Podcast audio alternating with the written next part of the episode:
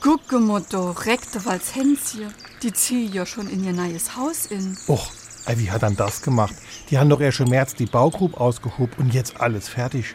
Ey, das da ging aber mal schnell. Und der Garde ist auch schon angelegt. Alles tipptopp. Das gibt's doch gar nicht. Das da gibt mir Wunder. Die Missio da und nach sich ganz schön ins Zeich gelegt haben. SR3. Warum wir so reden. Wie man schwätze.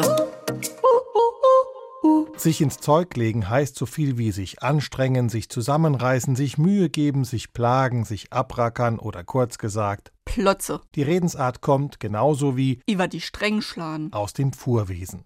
Die Stränge waren Teil des sogenannten Geschirrs, mit dem man Pferde, Kühe oder Ochsen vor ein Fuhrwerk oder eine Kutsche spannte. Ein weiterer Begriff für das Geschirr, das die Zugtiere trugen, war Zeug. Zu sehen ist das noch in dem Wort Zaumzeug. Mussten die Tiere einen Berg hoch oder einen besonders schweren Karren ziehen, so mussten sie sich ordentlich ins Zeug legen.